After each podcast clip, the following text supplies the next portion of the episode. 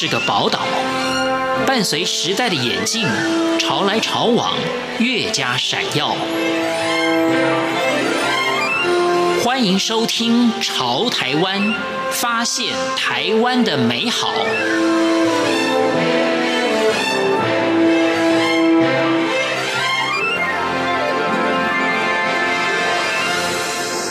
各位亲爱的听众朋友，您好，我是李正纯。提到资源回收，相信很多人一定会认为这是一个很辛苦的产业，而且好像也不太时髦，所以想投入的人应该不多。那事实上，没有人要做的，也许往往就是机会所在。位在台湾新竹的春池玻璃。他们在专业里面不断的精进，每一年回收玻璃占了台湾回收玻璃的七成，为地球减少了十六万八千吨的碳排放量。春池玻璃把废弃物变成原物料外销海外，把缺点变优点，开发绿建材，把循环经济做到了极致，让回收成为一种潮流。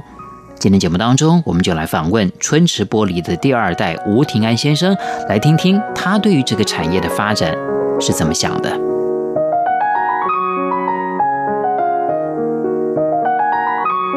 应该说，从小时候啦，我就在玻璃碎里面打滚哈，因为我小学三年级，大概十岁的时候，就在呃玻璃厂里面捡玻璃，然后把一些杂质去除。那其实过程其实蛮辛苦的，但是。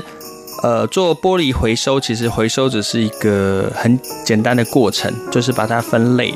那其实一件简单的事情要把它做好，其实不容易哈。那那时候我看到的另外一件事情是，回收完处理的材料会到哪里去？那时候我就在想象说，诶，那这个玻璃材料是不是可能会有其他的？使用的用途，甚至会有更附高附加价值的开发，所以那时候我没有特别刻意去想说我会不会回来做回收这件事情。但是后来经过一些呃，在我的学习的经验中啦，我学材料，然后我发现玻璃是一个非常漂亮而且非常特殊的一个材质。那所以其实我对它其实应该是一个根深蒂固有一种感情在。我就想先问一下这个吴连先生，你说你学的也是材料这一块，是是是，那这个是你自己决定的吗？还是说父亲说你念书你就要去学这个方面？呃，没有，我父亲其实是不太管我读书的。那对我来说的话，其实我觉得这是一种潜移默化，因为我小时候当然呃，男生都会比较喜欢工程嘛，对。那又小时候加上我自己的经历是在玻璃厂里面，所以其实我对玻璃有一个特殊的感情，但是我自己可能潜潜意识里面自己觉得，但是没有这么这么明显。但是等到大学在挑。呃，科系的时候，然后我那时候就在思考说要挑什么科系。那最后我是读了矿物冶金、资源工程，所以矿物材料的部分。那对我来说其实是非常有兴趣的，因为其实矿物材料对很多人来讲是有点生硬的东西，是感觉好像是呃上一个世代的一个一个一个科系。但对我来说，它很有价值，是因为其实做回收其实就是采矿，对，就是在。我们人类产出的废弃物里面采矿，是那采矿之后，其实会变得非常有价值。是说我可以把里面重要的东西取出来，那取出来之后，其实还可以再利用，其实是不会消耗天然资源的。那这个东西对我来说，其实内心是一个感动啦。所以那时候其实也没有人特别叫我读什么，但是我心里就是慢慢的朝那个方向去。嗯、固然啊，有有一份感情，是大学也学的是材料，可是你刚刚。进入到社会工作的时候，是也没有马上回到自己家里面的这个事业，为什么呢？嗯，没有错。那时候我在大学读完书，然后去英国留学读一个硕士，回来台湾以后，那时候其实我有仔细思考说，一开始要不要帮忙我父亲？但是其实我心里面隐隐约约觉得我好像还不够成熟，就是有很多的。外部企业做的事情，我还没有了解那么透彻。因为我以前在英国念书的时候是非常好的一个学位，我必须要去四家英国的公司去做一些 case study，就是当一个所谓的顾问 consultant 去解决他们的问题。那其实整个过程我会发现，一些大企业里面的营运方式，其实跟我小时候印象的工厂好像不太一样。是，那那些东西我很想去了解，所以。在回来台湾的时候，我有先思考一件事，说是不是应该是更了解一下真正的有规模的工厂是怎么营运的。那那时候我就在思考，那台湾当然数一数二指标性的公司就是台积电嘛，所以那时候我就去台积电服务，也很感谢他能让我进去。那在那个过程中，我学到了非常多的工厂营运管理，甚至我那个部门其实蛮特殊的，叫营运资源规划部，其实有点像一个军机处。就是像幕僚单位，所以你看到的资讯，还有整个工厂的资讯，是非常的很高的 scope。对，那那很高的 scope 会训练我一些判断，那些判断其实对我来说后来很重要。就是像我们以前的投资，我们那个部门可能要决定好好几个亿，或者是好几十亿的一些投资案，那我们要考量的一定是产能、成本、资本支出，还有一些人力，全部都是在我们的单位去思考的。那所以其实对一个企业，甚至对一个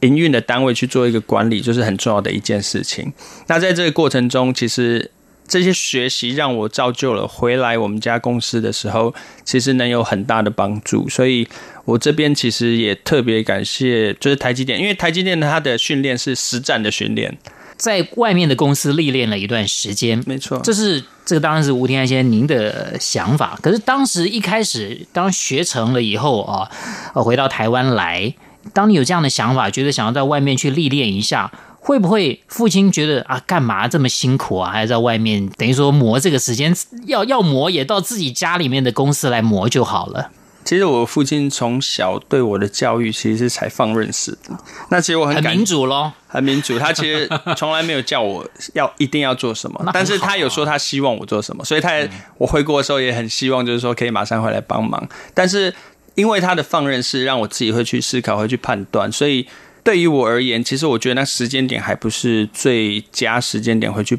回来帮忙我父亲的时间点。所以我那时候思考的，的确就是我刚刚所讲的，想要把视野再更开广一点。因为其实之前就去几家大公司里面做一个顾问嘛，所以其实我心里有底，说还有很多东西我可以学习的。那当然，如果我一开始就进去，也不是不能学，但是。其实我父亲是非常希望，呃，小孩子可以经过磨练的。就像我小时候会去玻璃厂捡玻璃，其实最后最后没有再继续的原因，就是那个我的阿嬷就说：“你怎么让你的孙，呃，就是让我的孙子去做那么辛苦的事情？” 对对对对对对，所以这是我们就在暑假的时候去做做打工嘛。后来上课的时候，他就叫我好好上课这样子。那我觉得。不管是从最基础、最根本的东西去训练，一直到最高端的，像台积电所学的高端的视野去看东西，对我来说都是不同程度的训练。如果我只有看高的东西，没有伸手去做回收分类，或者我只做回收分类，没有看到高的 scope，其实这两个对我来说都不是一件好事。所以，其实那时候我希望自己是比较完整的历练过后，再真正的能来帮忙这个春池这个企业，或者我父亲这样。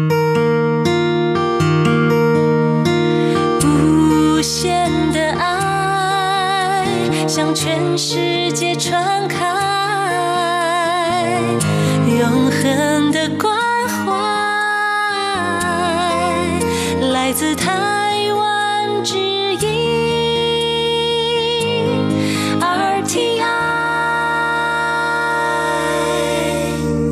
那春池玻璃，我们刚刚前面谈到了吴天先生呢，固然是对于这个家里面的事业哦，也许从小就已经有深厚的感情了，也知道。终究他是要回来家里面啊，来帮忙的。可是呢，呃，曾经有那么一段时间到外头去历练啊，希望能够呃学学到一些经营上面、管理上面的不一样的做法，能够帮助自己家里面的企业能够成长的这样的一种契机。你还没回来的时候，家里面的这个这个玻璃回收的营运模式大概是怎么样？那其实春池玻璃，呃，在我回来帮忙以后，其实当然有一些变化。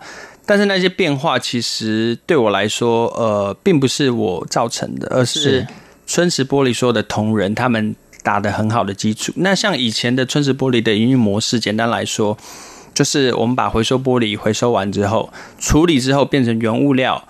再卖给客户。那这是最最根本的营运模式，大概已经走了三十几年、四十年了。听起来蛮单纯的，对，蛮单纯，嗯、但是就辛苦的就是回收的那一段，然后最后我们的品质的要求，做出好的原料，所以春池有点像是一个原料的供应商。是，但是其实还是有一些压力在，是当我们的市场需求，这个原物料的市场需求小的时候，你就会造成囤积的压力。是，那囤积其实就是钱，因为。玻璃有时候你可能是花钱买回来的，是，然后你卖出去只能赚一两毛的利润，所以你可以想见它那个压力，如果压在你的囤积的这库存上面，都是很大的。对，那所以那时候其实我们大概在十几年前就从我父亲的时代就有一点创新了，就是说他把回收玻璃把它回收回来之后，把它做成一个叫亮彩琉璃的建材去锐角。那这个回收的玻璃去锐角其实有一个很重要的意义是。我们把它开创了非原物料的市场，开拓了一部分的建材市场。当然，除了说这种我们讲说工业用途啦，啊、嗯、哦，做建筑的材料，其实现在我们知道，就是说你你也你也有这样的一个想法，希望这个玻璃也能够把它变成艺术品一样。是，其实艺术品这一块不只是只有我的想法，因为父亲也是这样想吗。我父亲蛮特殊的，我父亲他在玻璃回收可以打滚那么多年。其实中间有一个很特殊，是他一进入社会的时候，他十三岁就去玻璃厂当学徒。那他当学徒的时候，其实是做玻璃的配料。那那时候其实有很多很多的，他旁边其实有很多的博士的同事，都是在日本专门读配料的。然后那些，而且还有东京大学的博士哦，就跟他说啊，就是吴春池啊，你好好做，然后这个配料就交给你去配，就是我把一些参数给你，然后。他们那些博士一开始的时候是花了很多功夫在做那个配料，但是久而久之呢，就变成是说，哎，也慢慢的没有配，都交给我父亲去配。那我父亲其实是很扎实的把它学起来。那其实这后面也是造就我们玻璃循环或者回收的一个很重要的过程是，其实他就是非常懂玻璃的材料，他知道哪种玻璃可以回收，哪种玻璃要用在哪个用途，所以就不会把它变成废弃物。所以常常在讲说，其实没有真正废弃物，只是放错地方的资源，就是这个概念。所以玻璃回收，其实你要从动脉产业的角度去思考，它可以用在哪里，所以才可以造就它做这个循环。所以当我父亲在玻璃窑炉当学徒的时候，他也有学一个口吹玻璃啊，还有热塑成型的玻璃。所以那时候他其实，在差不多十年前的时候，他一直很想要复兴这个。他以前做过的事情是，所以其实他就把一些老师傅啊，台湾有一些产业外移的老师傅都没做玻璃的，全部都召集回来，就把它做成了一个艺术玻璃的一个部门。那我现在在做的事情会稍微来讲比较特殊，是说我们现在其实做了蛮多的不同的跨界合作，因为我父亲可能做目前概念做出来的还是比较传统的一些艺术玻璃，就可能是花瓶啊。或者是甚至是一些柿子啊、苹果啊这些我们传统外销很多的一些玻璃，但是我现在的概念是，其实我现在跟很多的专业领域的人去合作，不论是建筑师、厨师、花艺师，甚至是一些设计者，我们去跟他做一个合作，是一个跨界的合作，是说想象出他对回收玻璃的想象，去创造出来的东西。譬如说，像厨师可能就会想出厨具，对，或者餐具，是。那他很特殊，是他因为他很了解市场。那他了解市场的话，其实就可以去抓到客户的需求。那抓到这个需求，我们就可以创造出新的玻璃的价值。那这是我们的一个新的计划了，叫 W 春池计划。但是我希望那些设计者对回收或对这环境有一个很重要的关怀，是说他们设计的东西，如果是从可以重复再利用的资源去下手的话，其实他用设计去改变整个产业。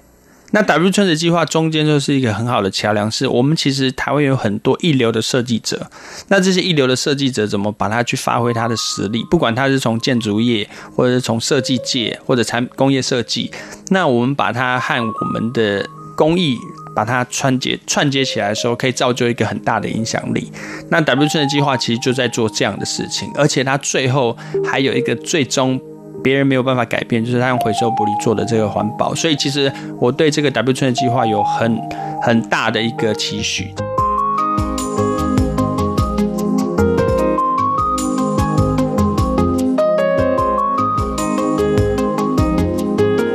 各位亲爱的听众朋友，今天节目当中访问了在玻璃回收产业不断求新求变的春池玻璃第二代吴庭安先生，非常谢谢您的收听，我们下一次空中再会。